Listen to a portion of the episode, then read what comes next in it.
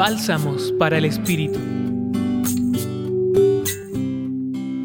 El texto que encontramos en el Evangelio de Marcos capítulo 2 versículos 18 al 22 nos sigue llevando por un camino que tiene como objetivo en el Evangelio de Marcos descubrir quién es Jesús.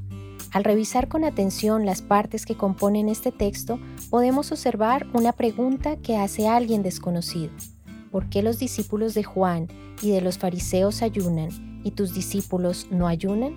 Así que nos encontramos con un maestro que junto a un grupo de discípulos tiene un comportamiento diferente, que llama la atención frente a otros grupos ya existentes. Ante este cuestionamiento, Jesús da su respuesta con otra pregunta y una serie de afirmaciones que se centran en el ayuno y la fiesta, lo nuevo y lo viejo. Jesús, en sus palabras, se refiere a sí mismo como el esposo, y define la relación que tiene con sus discípulos basada en el compromiso que se expresa en la fidelidad, la compasión y la alegría.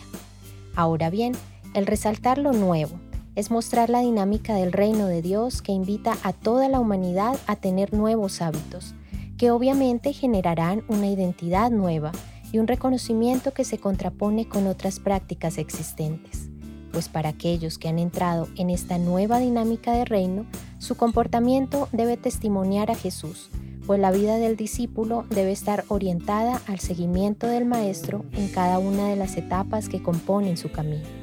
Así que hoy revisemos este discipulado que construimos. Volvamos a esa imagen de Jesús que nos pide novedad, compromiso y alegría.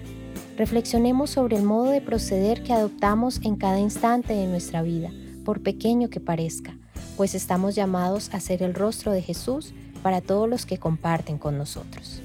Los acompañó en la reflexión de hoy Julián Andrea Martínez Blanco desde el Centro Pastoral San Francisco Javier de la Pontificia Universidad Javeriana. Escucha los bálsamos cada día entrando a la página web del Centro Pastoral y a javerianaestereo.com.